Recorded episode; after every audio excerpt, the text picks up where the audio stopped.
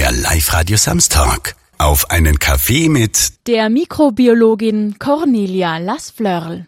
Meine erste Frage äh, in diesem Gespräch ist immer, wie trinken Sie Ihren Kaffee am liebsten? Ähm, am liebsten mag ich Cappuccino. Es ist ein turbulentes Jahr gewesen, wo ich davon ausgehe, dass Sie, wenn wir jetzt zurückgehen, genau ein Jahr Anfang 2020 wahrscheinlich nie sich vorstellen hätten können, dass das im Jahr 2020 so durcheinander geht. Das ist richtig. Ich hatte keinerlei Vorstellung, was für eine Welle und Woge da auf uns zukommt. Zumal genauso circa heute vor einem Jahr die Weltgesundheitsorganisation äh, auf der Homepage noch berichtet hat, ja, also in China gibt es jetzt äh, Infektionen, aber die sind nicht von Mensch zu Mensch. Und ich kann mich sehr gut erinnern, das war dann eines der ersten Interviews, die gegeben wurde, wo man dann gesagt hat, ach nein, ein bisschen dummer Step Down. Ähm, wenn das nicht von Mensch zu Mensch geht, kommt das sowieso nicht zu uns. Mhm. Und heute, ein Jahr später, schaut das ganz anders aus. Das, was auch was, was Neues ist in dieser Tragweite, weil es einfach die ganze Welt betrifft, in so einer Dimension, wie es vorher nicht vorstellbar war, ist, dass sich auch Erkenntnisse teilweise überschlagen. Also man, man hat wieder neue wissenschaftliche Erkenntnisse, die vielleicht Dinge, die man paar Wochen oder Tage vorher gerade beschlossen hat oder gesehen hat, wieder komplett über, über Bord wirft. Wie geht es einem da als Wissenschaftlerin, mhm. Wissenschaftler? Ähm, das ist etwas, was wir ständig lernen und was ich rückblickend eigentlich zum Leben dazugehört. Was für mich jetzt äh, in Zeiten von Corona eigentlich viel mehr zum Tragen kommt, ist, dass es äh, doch sehr unterschiedliche Expertisen gibt. Und wenn Sie sich jetzt heute die Welt anschauen oder wenn Sie jetzt auch nur innerhalb von Europa schauen, dann sind die Zugänge, die Pandemie zu managen, doch sehr unterschiedlich. Und das ist etwas Neues für mich, dass das auch auf der breiten Basis ausgetragen wird. Ansonsten unter den Mediziner und Medizinerinnen, ja, dann ist es schon einmal klar, der hat eher die Meinung, da geht das eher in diese Richtung. Ähm, das, was ich derzeit eben erlebe, ist schon, dass sich da ein bisschen der Spagat auftut. Mhm. Und das ist für mich fußfrei betrachtet sehr interessant und manchmal etwas befremdlich.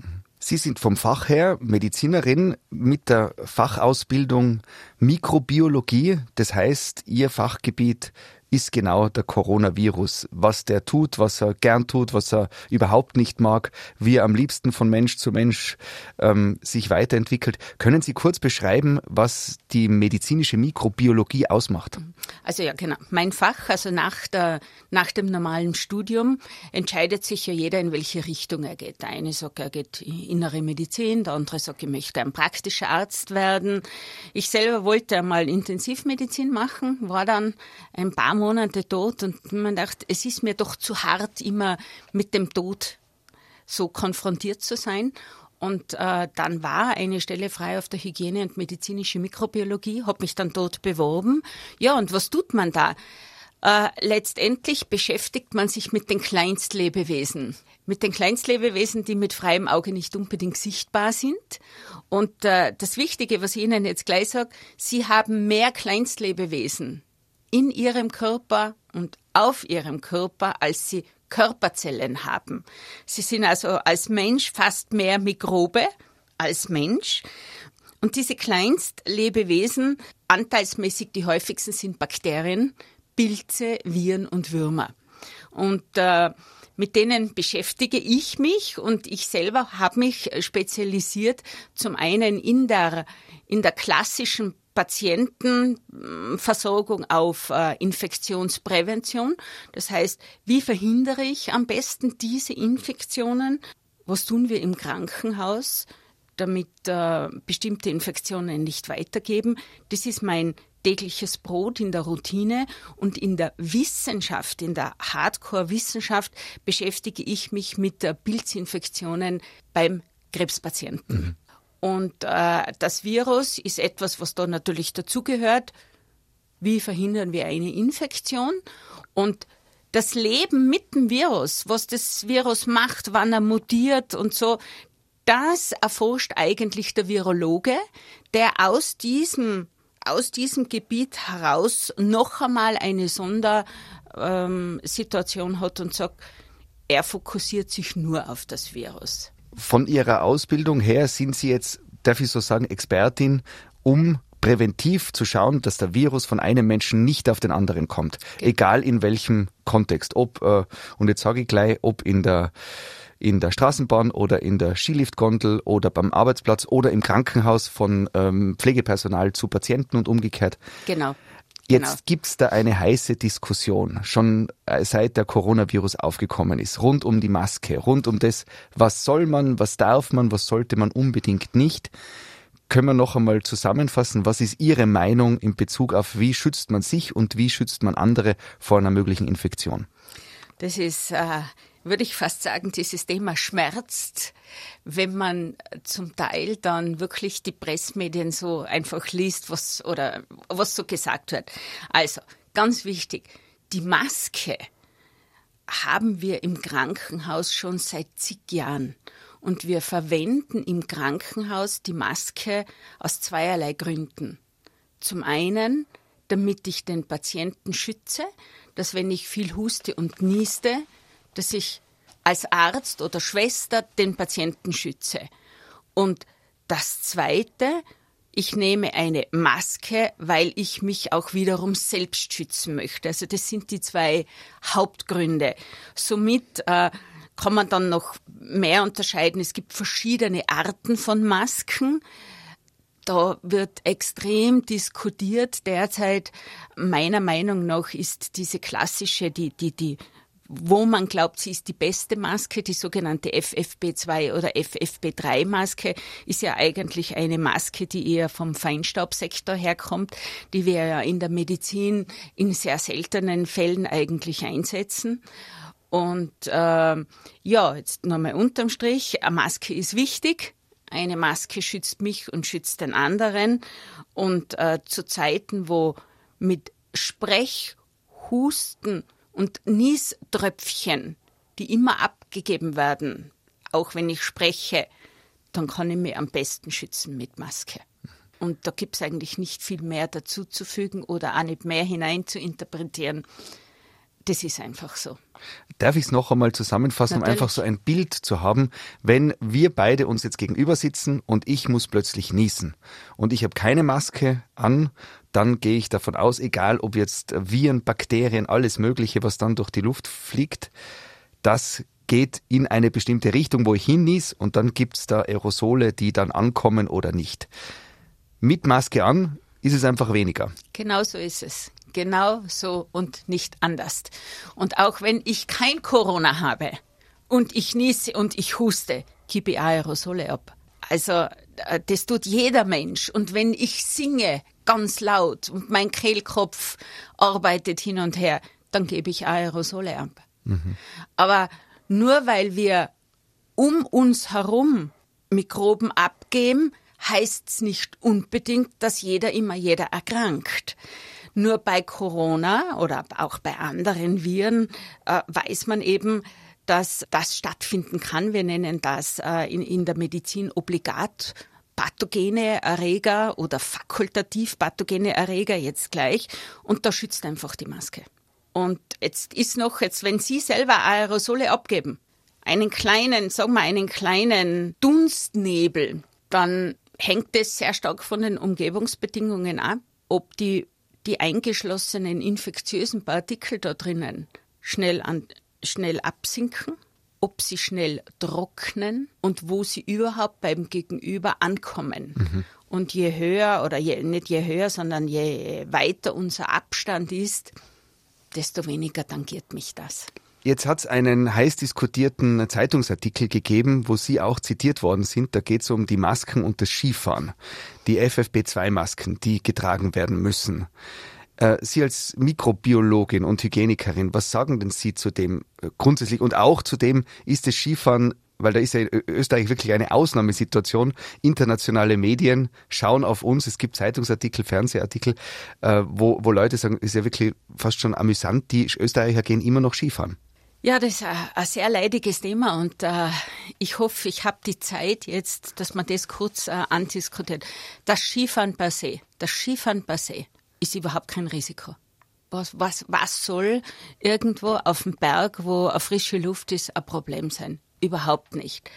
das, was medial ähm, herangezogen wird, ist, glaube ich, die Assoziation Ischgl ist gleich Skifahren, ist gleich Corona-Hotspot. Und die Menschen setzen jetzt, glaube ich, die Infektion Corona mit dem Skifahren gleich. Das kann ich aber nicht machen, weil der Skifahrer äh, auf der Piste gleich viel oder gleich wenig Coronaviren abgibt, was immer er macht.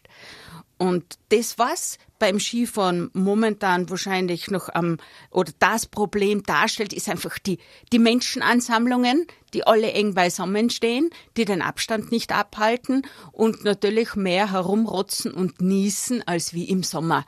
Und dadurch ist das Skifahren per se eine Diskussion. Würde ich dort die AHA-Regeln sozusagen einhalten, sehe ich persönlich äh, kein Problem. Mhm. Und das Tragen einer FFP2-Maske zum Skifahren, das muss ich jetzt wirklich sagen, das ist für mich geradezu unvorstellbar. Denn äh, eine FFP2-Maske, die ziehe ich dort und nehme ich dort her, wo ich tatsächlich, und jetzt sind wir an einem wesentlichen Punkt, medizinisch gesehen die höchste Gefahr habe. Und die Maske soll trocken sein. Die Maske soll nicht durchfeuchtet sein. Das ist das kleine ABC, was wir im Krankenhaus haben.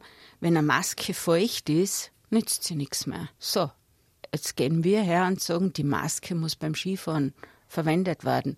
Jeder, der schon öfter Skifahren war, weiß, da oben kann schneiden, da kann auch die Maske mal vereisen naja, so what? Und ähm, ja, so ist das Leben.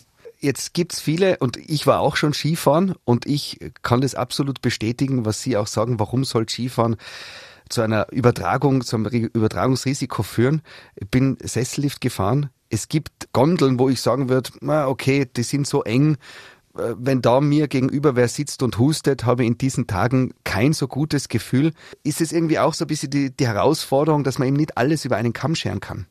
Ich glaube, das ist der springende Punkt. Du kannst es nicht über einen Kamm scheren. Aber das, was eben derzeit passiert oder in der Vergangenheit passiert ist, dass eben aus einem Skigebiet der Corona-Hotspot kommt und es dadurch unweigerlich die Menschen auf das Skifahren irgendwo zurückführen. Das ist mein Fazit, mhm, mhm. dass äh, wie wir überhaupt oder wie ich überhaupt gelernt habe in den letzten Monaten, sehr viel über einen Kamm geschert wird. Es wird einfach nicht mehr im Detail genau spezifiziert. Da gehört die Maske dazu, da gehört das Testen dazu, da gehört sehr viel dazu. Und es wird einfach zu sehr verallgemeinert. Jetzt gibt es ja diesen berühmten Beraterstab äh, vom, vom Gesundheitsministerium oder allgemein, wo sich Wissenschaft und Politik trifft. Und man hat immer so ein bisschen das Gefühl, da werden Entscheidungen getroffen. Das wird auch immer sehr spannend ähm, aufgepauscht, könnte man fast meinen. Und dann gibt es ganz viele Wissenschaftler im, im Vorfeld, die irgendwie eine Meinung haben. Und dann wird meistens doch ganz vieles anders entschieden wie man jetzt subjektiv das Gefühl hätte, dass eigentlich gescheit wäre. Da geht es um Massentests, da geht es um Masken beim Skifahren, da geht es um, um Lockdowns in der oder in der Ausführung. Wie geht es Ihnen da als Wissenschaftlerin, die da wirklich vorne mit dabei ist? Genau so ist es. Also ich für mich denke, da prallen Welten aufeinander, zwei Welten. Medizin ist das eine, Politik ist das andere. Und derzeit wird halt mit Corona auch Politik gemacht. Und äh, im Prinzip, glaube ich, muss man es erkennen und sagen, ja, es ist so. Jetzt gehe ich davon aus, jetzt sind Sie auch äh, eine Person, die in der Öffentlichkeit steht, weil Sie schon viele Interviews gegeben haben. Und jetzt im privaten Umfeld kriegen Sie da oft Anrufe oder persönliche Fragen. Cornelia, wie soll ich denn, was, um was geht es mhm. jetzt eigentlich? Mhm. Ken, kennen Sie dieses Phänomen? Ah, ja, natürlich. Nein, nein, das passiert sehr, sehr häufig. Und kommen sehr viele, wollen ihren Rat haben, das, das ein oder andere. Aber was ich äh, ganz persönlich, was neu ist, dass auch die Tiroler Bevölkerung äh, mich kontaktiert. Insbesondere, wenn man ein Interview gibt oder wenn man in der TT seine Meinung kundtut. Und dann äh, passiert es, dass manche sagen, na, sie finden das nicht gut, dass man äh, die Fachexpertenmeinung so kundtut, insbesondere wenn sie von der politischen Meinung differiert. Mhm. Das habe ich sehr interessant gefunden. Ich möchte nicht sagen, dass das häufig ist, aber es passiert. Und äh, ansonsten eben auch ähm, viele E-Mails mit, wie könnte man das und das. Oder eben auch äh, einige E-Mails mit äh, Fachfragen sozusagen. Und wenn Sie jetzt das zusammenfassen müssen, weil es ist Corona natürlich ein Phänomen, wo man teilweise so übersättigt ist und so viele unterschiedliche Ansichten, Meinungen, teilweise gar nicht mehr differenzieren kann, was ist wirklich wissenschaftlich fundiert, was ist eher eine, ein, ein da gibt es das berühmte YouTube-Wissen und alles fusioniert sich. Können Sie noch einmal kurz zusammenfassen, was jetzt aktuell 2021 rund um das Coronavirus quasi State of Art ist? Hm. State of Art ist nach wie vor, wir haben es mit einem relativ neuen Virus zu tun. Wir kennen vieles, aber wir können nicht auf alles Fragen äh, geben. Das ist mir gerade ganz wichtig auch hier zu sagen. Wir wissen ganz konkret, es geht über Tröpfcheninfektion. Das heißt, je mehr wir mit Menschen in enger Verbindung stehen, können wir die Infektion bekommen. Da die die massive Herausforderung im Management von Corona ist eigentlich die lange Inkubationszeit. Das heißt, ein Mensch kann das Virus tragen und kurz bevor er Symptome bekommt, schleudert er es am meisten hinaus. Und das macht das Virus sehr schwer zum Managen. Und das stellt die größte Herausforderung dar. Aber auf der anderen Seite kann ich mich dadurch mit einem Mund-Nasenschutz, äh, den ich zu diesen Stoßzeiten trage, auch am besten schützen. Und was noch medizinisch ungeklärt ist, warum manche Menschen schwerere Verläufe haben. Das haben wir bisher noch nicht ganz verstanden. Da wird es noch sehr viel an Forschung geben. Und das Wichtigste, was mir jetzt ist, ich selber bin kein Impfexperte im herkömmlichen Sinn, aber ich glaube, es ist wichtig, dass wir uns impfen lassen.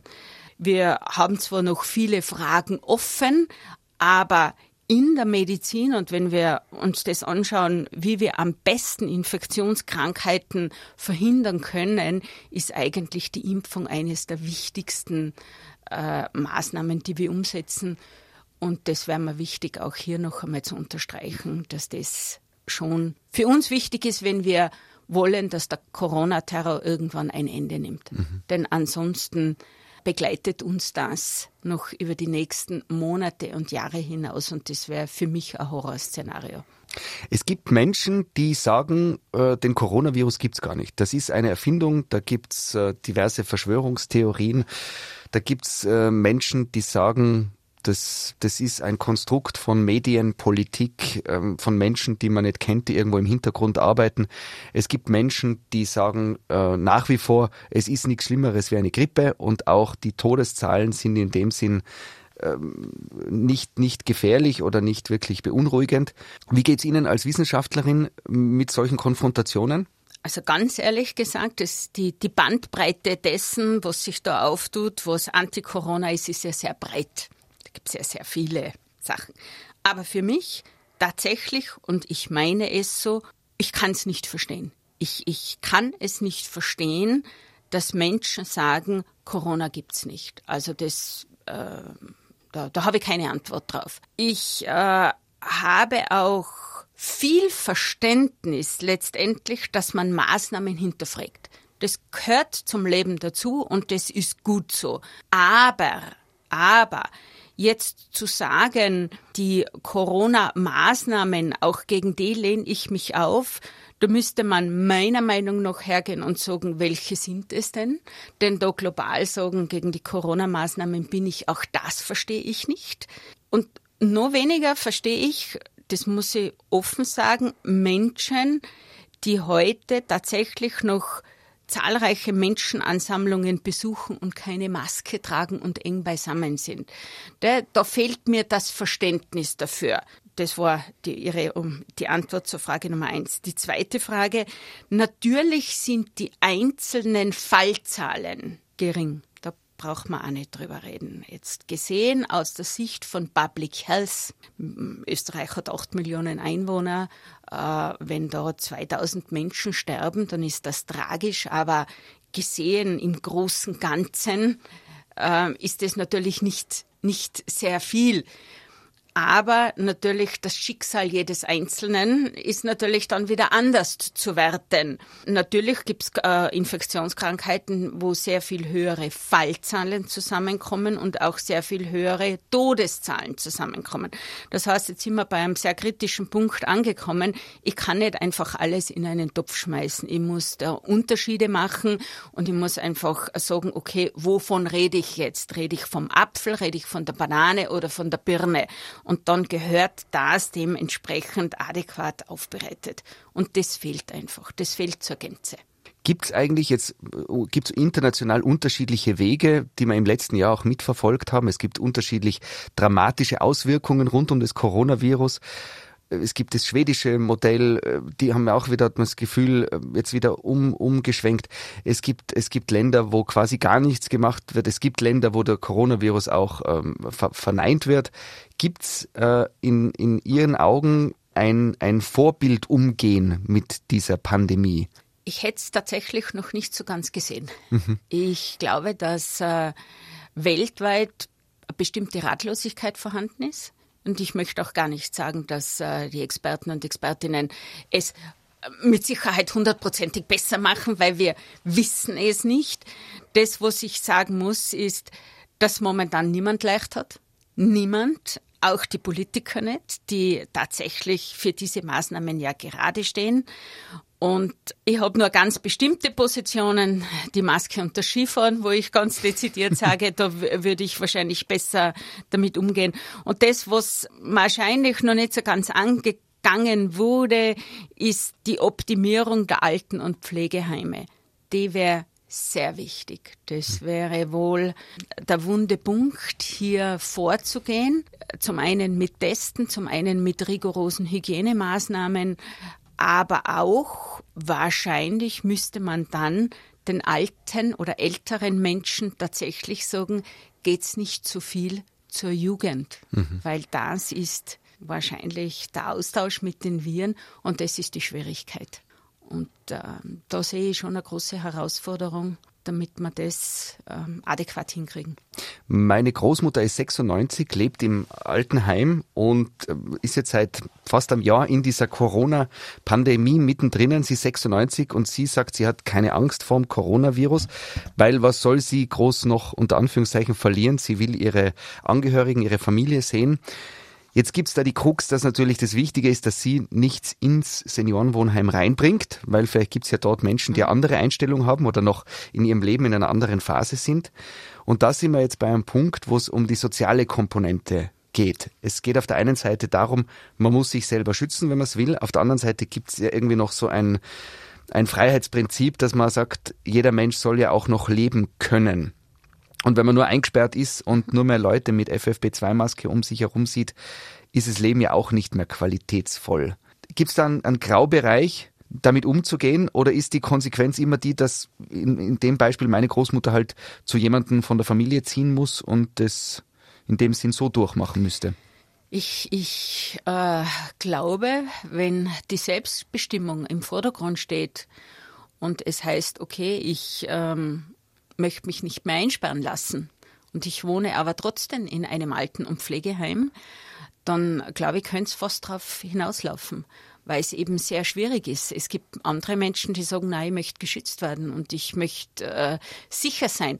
Und jetzt kommt die Krux ins Spiel, dass sieben Tage Inkubationszeit ist, wo ich also das Virus tragen kann ohne dass ich es weiß. Man weiß zwar derzeit, dass der asymptomatische Träger wenig weitergibt, aber kurz bevor ich symptomatisch werde, gebe ich weiter.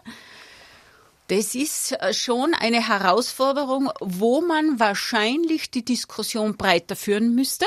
Wahrscheinlich auch mit Experten, Psychologinnen und Psychologen, wo man eventuell mehr Input diesbezüglich bekommen könnte, wie man mit so einem Problem umgehen kann. Mhm. Ähm, ich selber aus der Sicht der Infektionsprävention stehe da an mit mhm. dieser Frage. Mhm. Denn letztendlich kannst du nur sagen, adäquater Schutz, das heißt die Vermummung oder eben nicht. Sie haben es jetzt angesprochen, kurz zu dieser Frage, wann ist man ansteckend bei Corona?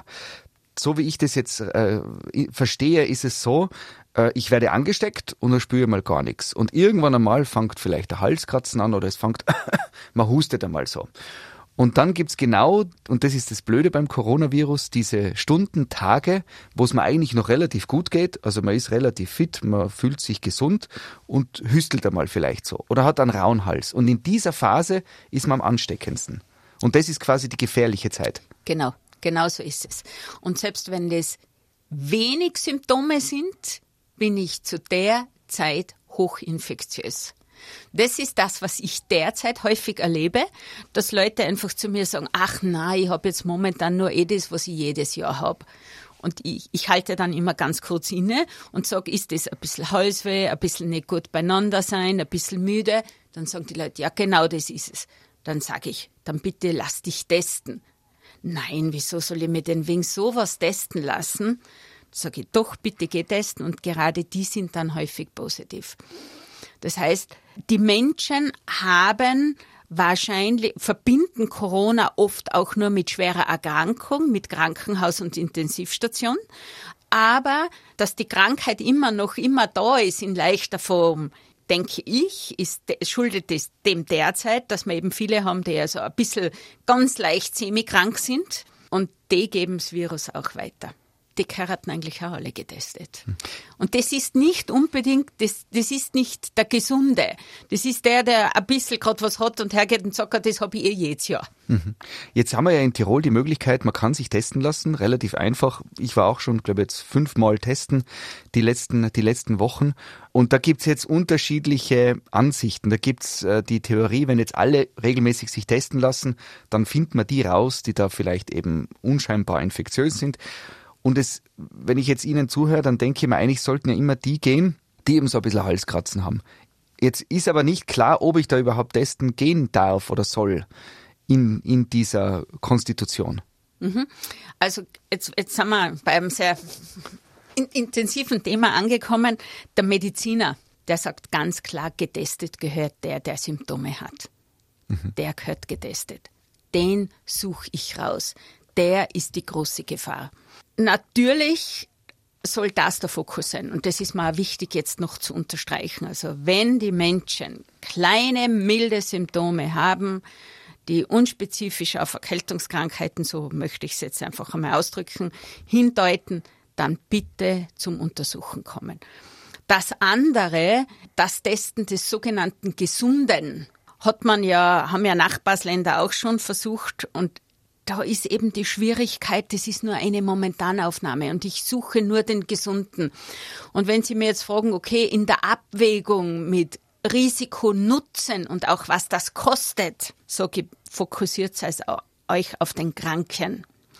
Wenn man aber sagt, okay, man verwendet das als ein bestimmtes Freitesten, dass ich oder gesund testen oder wie immer, dass ich mit meinen Verwandten den Abend verbringen kann, dass ich in ein Konzert gehen kann, dass ich ich weiß nicht was alles. Ja, ist okay. Dann mache ich einen Antigentest für kurze Zeit, muss aber wissen, ist nur eine Momentanaufnahme, muss zweitens wissen, der Test kann falsch positiv sein, der Test kann falsch negativ sein, weil der Test an und für sich ausgelegt und zugelassen ist für den symptomatischen Patienten. Also für den, der eben ein bisschen Halskratzen hat, genau. der ein bisschen hustet, der einen Schnupfen genau. hat, der plötzlich den Kaffee ein bisschen milder schmeckt, vielleicht zum Beispiel. Vielleicht Geschmacksprobleme äh, hat, ja. Mhm. Genau. Mhm. Ein Thema, was auch mich persönlich betrifft, wir haben Kinder vom Kindergartenalter bis zur Oberstufe zu Hause und äh, meine älteste Tochter ist 15 und die war im Jahr 2020 sehr wenige Tage in der Schule. Da gibt's jetzt schon auch in Ihrem Freundeskreis Herausforderungen, die stehen in einer ganz anderen Relation. Es ist immer noch so, die Oberstufe, da weiß man jetzt nicht, was wird jetzt noch kommen, aber die Oberstufe ist die letzten äh, Wochen überhaupt nicht mehr in der Schule gewesen.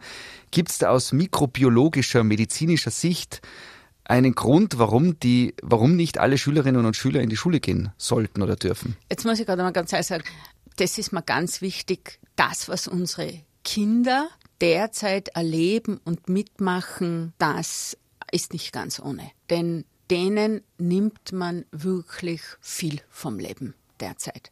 Die tun mir sehr leid.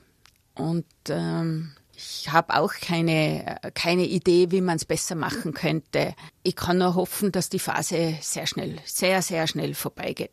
Und wenn Sie mich so fragen, Sie kriegen die ganzen Diskussionen mit, äh, gibt es auch da unterschiedliche Expertenmeinungen, äh, was äh, die Kinder und die Jugendlichen betrifft. Die äh, Daten von äh, den Anfängen haben gezeigt, Kinder kriegen das nicht so, Kinder übergeben es oder geben es wahrscheinlich weiter.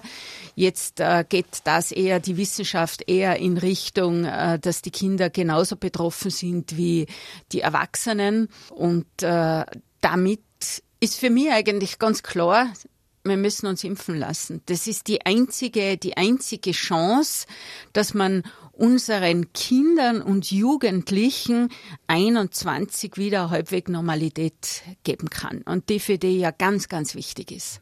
Die, also gestern habe ich ganz kurz also ein, ein Interview von einem neunjährigen Sternsinger, da hat er gesagt, ja, eigentlich ob ich Maske trage oder nicht, ich kriege es eh nicht mehr so mit. Das sind ja eigentlich auch. Mhm, mh. Aber gibt es da wissenschaftlich jetzt aktuell? Ja. Wissenschaftlich ganz aktuell gibt es unterschiedliche Publikationen dazu. Mhm. Jetzt sind wir bei einem ganz einen wichtigen Punkt. Das heißt, es gibt Länder, die äh, publizieren, Forscher und Forscherinnen publizieren und sagen, Kinder sind genauso betroffen wie die Erwachsenen. Und dann gibt's andere äh, Publikationen, die besagen, dem ist nicht so. Jetzt haben wir eine neue Variante vom Virus, wo ja gerade in Diskussion ist, ob das nicht gerade bei Kindern vermehrt auftritt oder nicht. Da sind wir jetzt in der Medizin an einem Punkt, wo man sagt, okay, das ist noch nicht ganz hundertprozentig geklärt. Das kann in die eine als auch in die andere Richtung gehen. Das ist noch offen. Mhm. Und ich kann daher eigentlich auch äh, gar nicht viel dazu sagen, außer es ist noch nicht hundertprozentig geklärt. Die englische Variante vom Coronavirus, die ist jetzt auch schon äh, bei uns angekommen. Das ist so ein bisschen das nächste, wo man sich denkt, oh, wieder eine Schreckensmeldung. Ähm, jetzt gibt's international unterschiedliche Interpretationen. Ist er nur mehr ansteckend, aber vielleicht schwächer? Ähm, wie ist da aktuell der Stand bei Ihnen? der gleiche wie der von Ihnen, dass, dass äh, wir derzeit jetzt zwar wissen, es gibt eine Mutation, wie es aber sehr häufig auftritt, dass diese Mutation wahrscheinlich leichter von einem zum anderen geht. Das ist das, was momentan das Wissen ist ob das irgendwie mit äh, erschwerten oder mit äh, intensiveren Krankheitsverläufen oder mit was anderem noch assoziiert ist, wissen wir nicht. Wir wissen es nicht. Man muss abwarten äh, und schauen, was äh, die Studien und äh, Publikationen bringen. Das ist ein Nachteil, sind die Medien die natürlich jede Kleinigkeit derzeit sofort ausschlachten und wenn ein Mediziner laut denkt, dann wird häufig aus dem Denken ein so ist es gemacht. Und der Vorteil über die Medien ist, dass das natürlich äh, dann auch eine Awareness schafft, dass, dass man darum weiß. Also es ist eine sehr zweischneidige mhm. Sache eigentlich. Mhm. Jetzt sind Sie auch schon zitiert worden in den, in den Medien. Da ist es ja oft so, da gibt's ein, eine ein, man, man versucht was zu erklären, dann gibt's irgendwann einen Satz und dann gibt's vielleicht noch ein, ein Nachklären von Umständen, wo man dann sagt, es könnte aber auch so und so. Und dann wird aber oft der eine Satz, der wird hergenommen. Der steht dann auf der, auf der Titelseite. Wie geht's Ihnen damit als Wissenschaftlerin, wo man ja immer auch dazu sagen muss, es gibt keine hundertprozentige Gewissheit? Ja, das ist immer ein bisschen, da kriegt man dann immer ein bisschen, wenn man das liest und sich denkt, oh je, jetzt wird genau der Satz herangezogen. Das, was davor gesagt wird und was danach gesagt wird, ist nicht dabei. Aber ja, es ist, äh, es stört einem man versucht es beim nächsten Mal besser zu machen und es bleibt eine Herausforderung. Mhm. Wenn wir jetzt eine, eine Zeit, wir setzen uns in eine Zeitmaschine, es geht zehn Jahre in die Zukunft, ins Jahr 2031 und wir blicken zurück auf dieses schräge 2020er Jahr und wie sich es dann entwickelt hat. Haben Sie so eine Vorstellung, wie man vielleicht aus der Zukunft zurückblicken könnte? Ja, ich ähm, denke, ich gehe davon aus, dass die Impfung ähm, zentraler Punkt sein wird.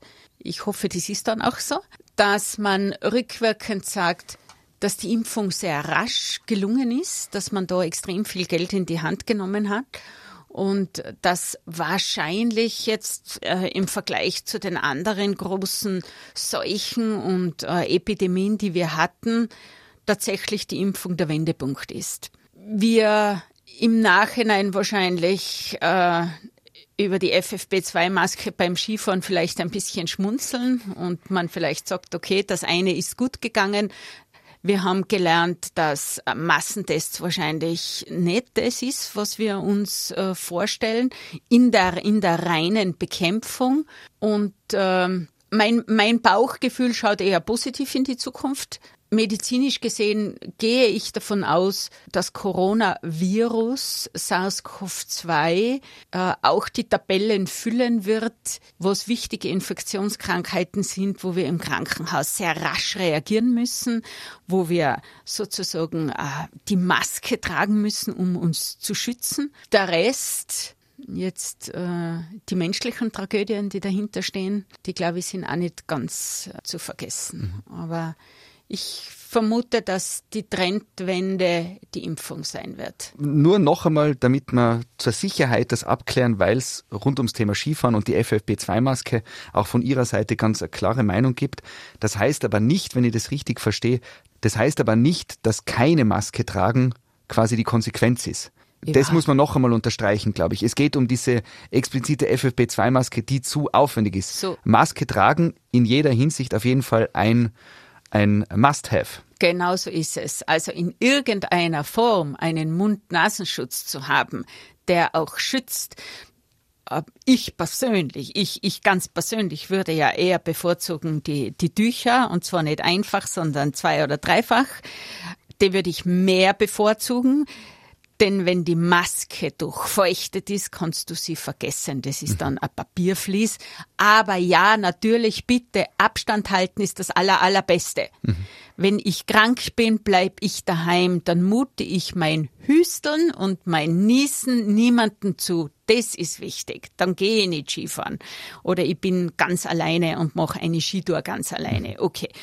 Abstand halten, in irgendeiner Form Mund-Nasenschutz halten und äh, das ist es. Und wenn man früher bei uns in Tirol ganz speziell ein Held war, wenn man trotz 40 Fieber noch arbeiten gegangen ist, heutzutage ist man ein Held, wenn man auch mit einem kleinen Halskratzen zu Hause bleibt. Ansonsten bist du der Anti-Held. Ja, genau. das muss man auch, da ändert sich einfach so ein da, bisschen das was. Das hat sich massiv geändert. Das ist nicht mehr äh, smart mit äh, äh, als Kranker arbeiten zu gehen. Das ist eigentlich, das haben wir auch gelernt, ist eigentlich mittlerweile ein No-Go. Mhm, mh das äh, in Zeiten, wo Corona, wo dann alles nur mehr so herumfliegt, das wollen wir nicht. Frau Professor, vielen Dank für den umfangreichen Einblick. Es geht wieder einen Schritt weiter. Man hat das Gefühl, vielleicht, vielleicht ist es ein bisschen besser einschätzbar. Das, was ich aus dem Gespräch mitnehme, ist Abstand halten, die älteren Mitmenschen schützen und sonst irgendwie das Beste draus machen und hoffen, dass es besser wird. Genau, das Beste draus machen. Ich bitte alle durchzuhalten das ist, glaube ich, ganz wichtig. Es ist die Sonne am Horizont zu sehen, auch wenn es nicht und ich verstehe, dass die Leute es nicht gern tun. Ich trage auch nicht gerne die Maske. Ich trage sie wirklich nicht gerne. Aber momentan ist es das Mittel, das wir brauchen. Und dann hoffen wir auf äh, gute Impferfolge. Der nächste Frühling kommt bestimmt. Es wird wieder wärmer und die Tage werden wieder länger. Frau Professor, vielen Dank für den gemeinsamen Kaffee und alles, alles Gute. Ja, ich sage auch vielen lieben Dank. Dankeschön. Das war Auf einen Kaffee mit der Mikrobiologin Cornelia Lassflörl. Der Live-Radio Samstag mit Sebastian Possart. Weitere Podcast-Folgen hier auf www.liveradio.tirol.